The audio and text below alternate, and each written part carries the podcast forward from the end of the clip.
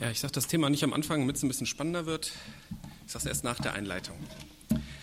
Ich war vor kurzem mit meiner Frau in einem Film, der unter Christen sehr umstritten ist. Und zwar Der Herr der Ringe. Wir waren dabei in einer Filmnacht und haben alle drei Filme hintereinander gesehen. War ein Erlebnis. Es soll hier keine Filmkritik werden, klar. Aber eines der Hauptthemen dieses Films ist auch ein wichtiges Thema im Reich Gottes. Und dazu möchte ich eben diese Geschichte der Herr der Ringe so ein bisschen als Aufhänger nehmen. Ich möchte aber erstmal ein paar ganz allgemeine Worte vorneweg schicken, bevor ich in das eigentliche Thema einsteige. Diese Geschichte, der Herr der Ringe von J.R.R. Tolkien, ist ein Märchen für Erwachsene, nicht mehr und nicht weniger. Und ich glaube, er hat es auch nie anders gedacht. Und es kommt darin auch gute und böse Magie vor, auch wenn es nicht das Hauptthema ist. Wobei wir von der Bibel her wissen, dass letztendlich alle Magie so übernatürliche Macht an Gott vorbei verschaffen soll und damit letztendlich alle Magie vom Bösen ist, egal ob sie weiß oder schwarz aussieht. Von daher kann ich auch Christen gut verstehen, die sagen, ich lehne solche Geschichten, solche Filme generell ab. Was für mich zählt bei allem, was ich lese oder mir ansehe, die Frage, was macht das mit mir? Und das beinhaltet halt die weiteren Fragen, nützt es mir? Bringt es mich von Gott weg? Lässt es sich mit meinem Stand als Christ vereinbaren? Und die unwichtigste Frage am Ende dieser Reihe, die ist, die man sich immer als erstes stellt, ist, habe ich dadurch einen Genuss? Ich meine, die ist unwichtig, aber die stellt man sich immer als erstes. Man überlegt nicht immer so genau, aber man sollte ähm, diese Fragen schon im Auge behalten. Es sind natürlich in erster Linie individuelle Fragen, die jeder für sich persönlich beantworten muss. Wenn ich mich im Nachfolgenden öfters auf den Herr der Ringe beziehe, dann denkt daran, wie gesagt, dass ich es nur als Märchen, als so eine Art Fabel sehe, aus der man etwas lernen kann. Und nur auf diese Punkte möchte ich mich beschränken. Es ist vielleicht ähnlich mit den Geschichten hier vom kleinen Prinzen, die auch manche kennen, von diesem Anton de Saint-Écu. Ja, ihr wisst, wer das ist. Wusst zum Beispiel, da gibt es auch eine sprechende Blume, ne? Da könnte man auch sagen, oh, Magie und so. Aber es ist halt auch immer nur als Fabel gedacht, wo man was daraus lernen kann. Und diese Predigt soll auch nicht als Werbung oder so für den Film oder das Buch rüberkommen. Man muss es nicht gesehen haben. Ich möchte es so ähnlich sehen, wie Paulus die griechischen Dichter zitiert hat. In Apostelgeschichte 17, Vers 28. Er hat ja in Athen gepredigt und er hat einen griechischen Dichter zitiert. Und er hat die sicherlich nicht zitiert, weil er wollte, dass die Zuhörer sie unbedingt lesen, sondern er hat sie zitiert, weil sie wahrscheinlich so viele kannten. Von der Bibel her betrachtet war manches sicherlich gut, was diese Dichter sagten, manches war aber auch sicherlich unsinnig. Mit dem Herr der Ringe ist es nicht anders. Aber nahezu jeder hat schon zumindest von diesem Film gehört, weil ja diese Merchandising-Maschinerie, die läuft ja auf Hochtouren. Ne? In jeder Werbung kommt dann irgendwo, und jetzt gibt's da noch einen Aufkleber für Herr der Ringe und so. Naja, mich hat jedenfalls eins der zentralen Themen dieser Geschichte, der Herr der Ringe, angesprochen, und das ist die Versuchung. Die, dieses Thema zieht sich durch alle drei Filme, durch die ganze Geschichte. Ich möchte so, es haben den ja sicherlich nicht alle hier gesehen, ich möchte einen kurzen Überblick über die Handlung geben. Wie gesagt, es ist ein Märchen nicht mehr. Ein böser Herrscher hat einen Ring geschmiedet, der unheimlich viel Macht verleiht. Gleichzeitig wird aber jeder, der diesen Ring für sich einsetzen will, irgendwann selbst böse. Dieser Ring soll nun zerstört werden, aber das geht nur an einer ganz bestimmten Stelle, im sogenannten Schicksalsberg. Und nun gibt es verschiedene Situationen, wo bestimmte Leute dieser Versuchung begegnen, den Ring an sich zu nehmen und für sich zu nutzen. Manche widerstehen der Versuchung, andere nicht. Ein kleiner Hobbit, das ist so ein erdachtes Fabelwesen, so ähnlich wie ein Mensch, aber nur halb so groß. Da heißt Frodo, der trägt den Ring die ganze Geschichte bei sich. Während dieser Zeit möchte der böse Herrscher den Ring zurückhaben, um alles Schöne zu vernichten und in die Dunkelheit zu ziehen. Er hat schon Armeen aufgebaut und fängt an, umliegende Länder mit seinen Armeen anzugreifen. Diese ganze Geschichte ist so vom Klima der Angst vor diesem bösen Herrscher gekennzeichnet. Es ist auch ein Klima der Hilflosigkeit vor diesen mächtigen Armeen dieses bösen Herrschers. Wenn der böse Herrscher den Ring bekommen würde, wäre alles verloren. Und am Ende kommt Frodo zu diesem Schicksalsberg und der Ring wird vernichtet. Dieser Hobbit ist der eigentliche Held der Geschichte, weil er während der ganzen Zeit der Versuchung widersteht, den Ring für sich zu nutzen. Er hat natürlich auch schwache Momente, wo ihm aber dann andere helfen. Wie ist das im Reich Gottes? Sind im Reich Gottes die eigentlichen Helden nicht die, die der Versuchung widerstehen? In unserem Märchen wird auch die Vorgeschichte des Ringes erzählt, bei der, der ein tapferer Krieger dem Ring, dem bösen Herrscher von der Hand schlägt. Aber anstatt den Ring zu vernichten, ist er von diesem Ring ganz gefangen und behält ihn und wird später auch von einem anderen umgebracht, der diesen Ring auch haben will. Schauen wir uns die erste Versuchung in der Menschheitsgeschichte an, quasi die Mutter aller Versuchungen. 1. Mose 3, 1 bis 7. Und die Schlange war listiger als alle Tiere des Feldes, die Gott der Herr gemacht hatte. Und sie sprach zu der Frau, hat Gott wirklich gesagt, von allen Bäumen des Gartens dürft ihr nicht essen? Da sagte die Frau zur Schlange, von den Früchten der Bäume des Gartens essen wir. Aber von den Früchten des Baumes, der in der Mitte des Gartens steht, hat Gott gesagt, ihr sollt nicht davon essen. Und ihr sollt sie nicht berühren, damit ihr nicht sterbt. Da sagte die Schlange zur Frau, keineswegs werdet ihr sterben, sondern Gott weiß, dass an dem Tag, da ihr davon esst, eure Augen aufgetan werden. Und ihr werdet wie Gott sein, erkennend Gutes und Böses. Und die Frau sah, dass der Baum gut zur Speise und dass seine Lust für die Augen und dass der Baum begehrenswert war, Einsicht zu geben. Und sie nahm von seiner Frucht und aß, und sie gab auch dem Mann bei ihr, und er aß. Da wurden beide, ihre beide Augen aufgetan, und sie erkannten, dass sie nackt waren. Und sie hefteten Feigenblätter zusammen und machten sich Schurze. Die Schlange wurde hier natürlich vom Satan benutzt. Satan schafft es innerhalb kürzester Zeit, das Denken der Frau zu verdrehen und für die Versuchung vorzubereiten. Später werden wir noch sehen, dass der Satan in der Bibel auch direkt als Versucher bezeichnet wird. Die erste Lüge ist, hat Gott wirklich gesagt, von keinem Baum dürft ihr essen? Hier versucht Satan das Denken einzuimpfen, dass Gott immer alles verbietet. Dieses Gedankengut hat es ja in verschiedenen christlichen Kreisen immer wieder gegeben. Ne? Alles, was Spaß macht, ist verboten. Diese Lüge erkennt Eva, aber ihr Denken ist schon verschoben. Sie stellt den verbotenen Baum in die Mitte des Gartens obwohl in der Mitte des Gartens der Baum des Lebens steht. 1. Ne? Mose 2, Vers 9. Das ist auch so eine häufige Strategie vom Satan. Er will das Verbotene, und manches ist natürlich von Gott verboten, in die Mitte unseres Denkens rücken. Denn wenn uns das Verbotene nicht interessiert, dann sind wir auch nicht versucht, es zu tun. Außerdem verschärft Eva Gottes Gebot. In 1. Mose 2, Vers 16 und 17 ist nur die Rede von, dass sie nicht von dem Baum der Erkenntnis essen dürfen. Sie hätten sicherlich auf dem Baum rumklettern dürfen oder aus den Früchten sich Männchen bauen. Nur das Essen war verboten. Aber Eva fügt noch das Verbot des Berührens hinzu. Die Pharisäer hatten das ja zur Zeit Jesu richtig auf die Spitze getrieben und einen riesigen Wust an Geh- und Verboten erschaffen, damit ja nicht irgendwie aus Versehen ein Gebot Gottes überschritten wurde. Und das wurde von Jesus in Matthäus 23, Vers 4 in den Weherufen an die Pharisäer auch als Knechtschaft beschrieben. Was natürlich sinnvoll sein kann, ist, dass zum Beispiel Eva sich sagt, hm, ich bin so leicht verführbar, am besten fasse ich die Früchte gar nicht an. Aber das ist eine individuelle Entscheidung und da kann man kein allgemeingültiges Verbot draus machen. Und dann folgt Satans zweite Lüge. Ihr werdet nicht sterben, sondern ihr werdet sein wie Gott, alles erkennend. Und dies ist schon eine große Versuchung. Der Wunsch nach Wissen, nach Erkenntnis in den Menschen drin, ist in den Menschen drin und alles zu erkennen, was Gott erkennt, das ist gigantisch. Und laut Satans Lüge ist auch kein Risiko dabei. Aber als erstes haben sie ihre eigene Nacktheit erkannt, ihre eigene Armseligkeit. Und nachher kam durch diese Tat der Tod in diese Welt. Ja, das war jetzt quasi so die allererste Versuchung und da ist der Mensch schon gefallen. Kommen wir nun zu unserem Märchen zurück. Die Hauptperson der Geschichte, dieser Frodo, bekommt am Anfang den Ring und trägt den während der ganzen Geschichte bei sich. Und dabei begegnet er verschiedenen Leuten, die mit der Versuchung konfrontiert werden, den Ring an sich zu nehmen. Die erste Person ist ein Mann namens Gandalf, der in diesem Märchen so eine Art guter, alter, weiser Mann ist, mit so einer gewissen Macht. Frodo ist halt ganz hilflos und bietet ihm den Ring an. Doch Gandalf weist ihn mit dem Argument zurück, dass er einerseits versuchen würde, ihn zum Guten einzusetzen, aber andererseits weiß, dass es nicht funktionieren kann. Das spricht diese uralte Frage an. Kann ich mit etwas Bösem etwas Gutes schaffen? Kann man durch Finsternis Licht schaffen? Mir fiel als erstes so das Beispiel ein, ähm, es gibt auch in unserem Kulturkreis gibt es Menschen, die mit magischen Formeln heilen. Wenn man zum Beispiel irgendwelche Warzen oder Geschwüre hat, die werden dann mit irgendwelchen Formeln besprochen und die werden dann auch tatsächlich geheilt. Habe ich also mal eine Fernsehdokumentation darüber gesehen. Ich habe auch an verschiedenen Stellen gelesen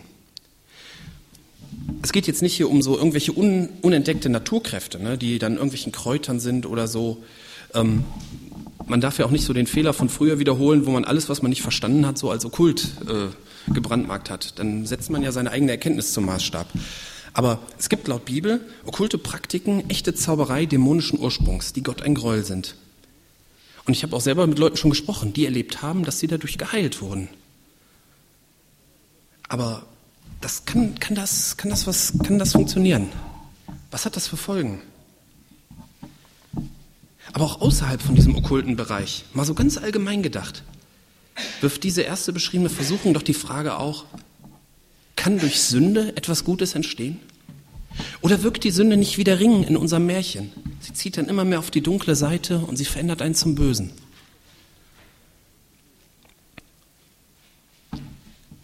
Eine weitere Versuchungsbegegnung unser Märchen hat Frodo mit einer Frau namens Galadriel. Diese Frau ist so ein bisschen Symbol für Güte, Liebe, Schönheit, Weisheit, aber auch Wahrheit. Die ist in dem Film dann auch so ganz hell. Ne? Das ist ja Hollywood.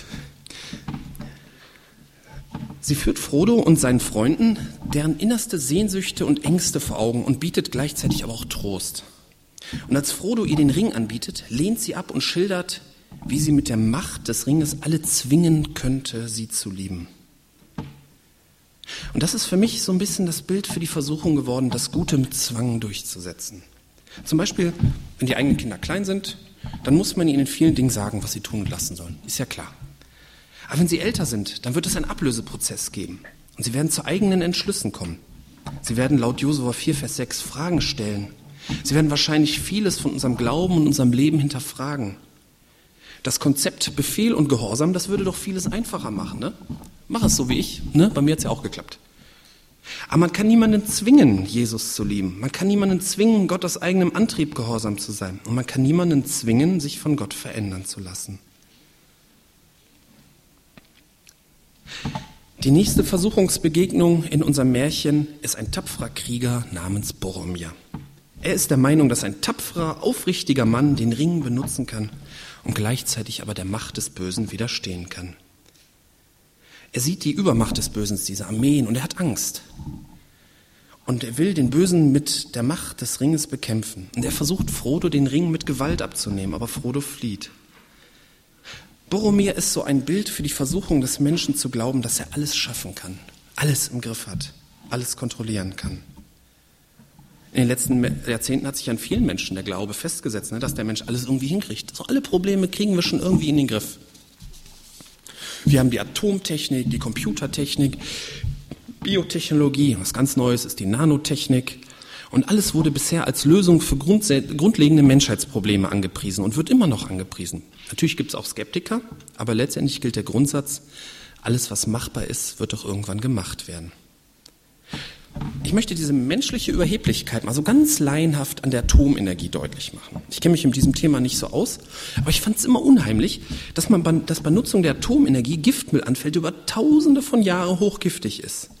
Und da frage ich mich, wie kann man wissen, wie eine Gesellschaft in tausend Jahren aussieht? Ob die in der Lage ist, mit solchem Giftmüll überhaupt ordentlich umzugehen? Man trifft Entscheidungen in dem Glauben, dass man in Zukunft alles beherrschen kann.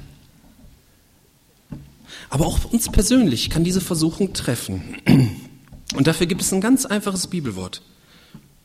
Wohl an, die ihr sagt, also es ist Jakobus 4, 13 bis 16. Wohl an denn, die ihr sagt, heute und morgen gehen wir in die oder die Stadt, bringen dann Ja zu, treiben Handel und machen richtig Asche. Also machen Gewinn, steht hier.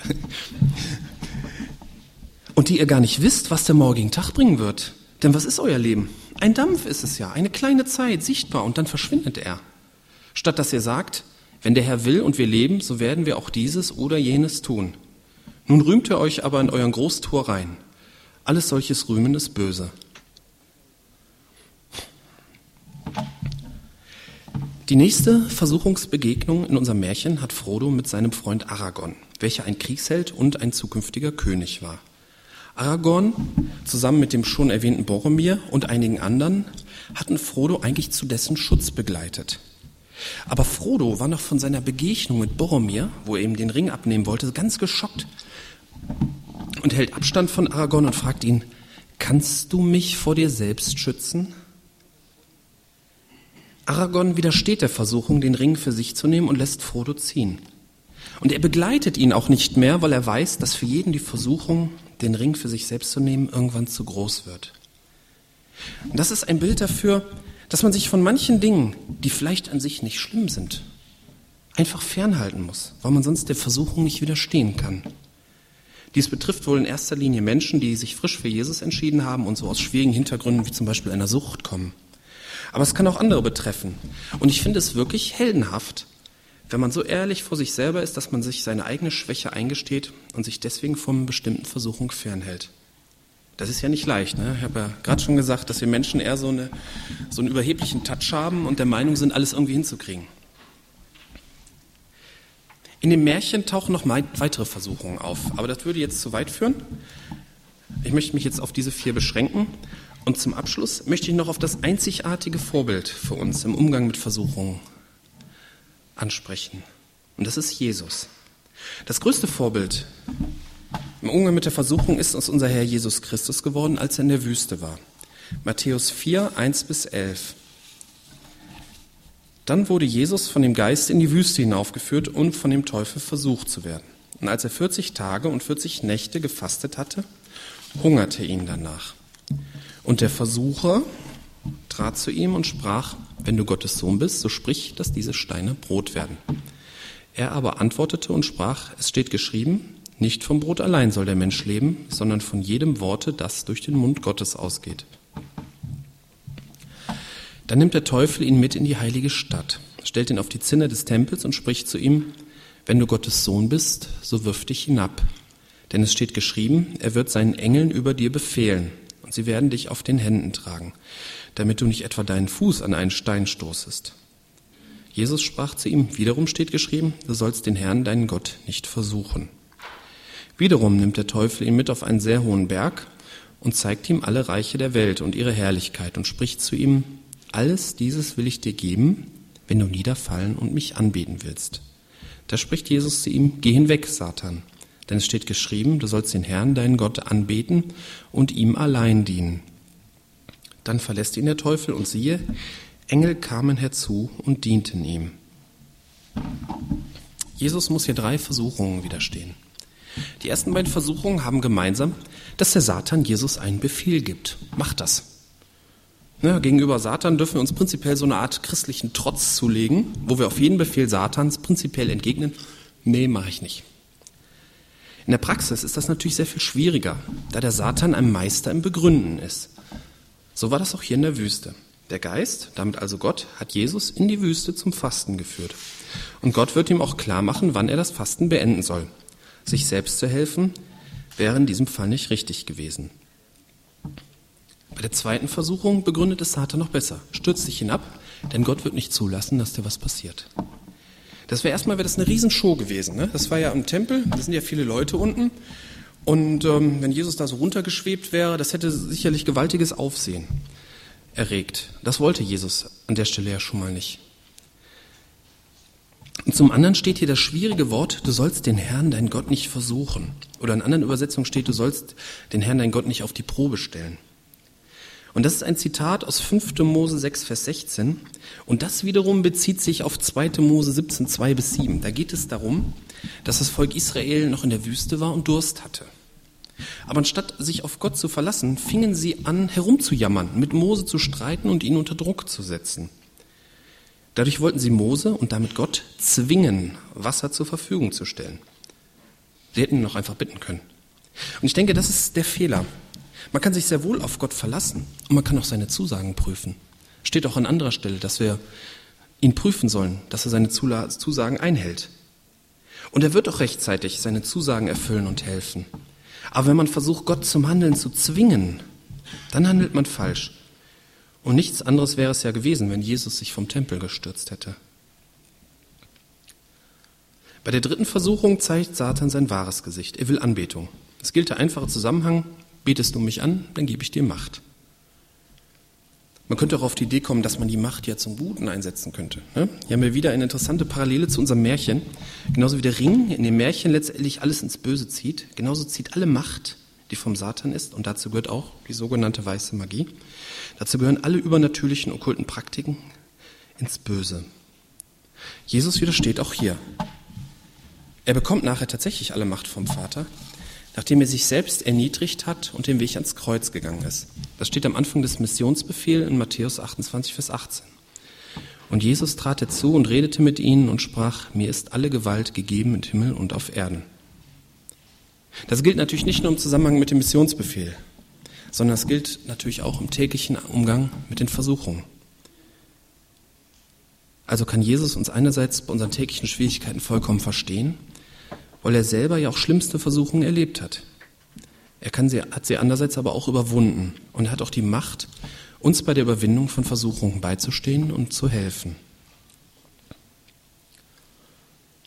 Als Abschluss möchte ich nur einen einzigen Bibelvers vorlesen. 1. Korinther 10, Vers 13. Keine Versuchung hat euch ergriffen als nur eine menschliche. Gott aber ist treu, der nicht zulassen wird, dass ihr über euer Vermögen versucht werdet, sondern mit der Versuchung auch den Ausgang schaffen werdet, sodass ihr sie ertragen könnt. Amen.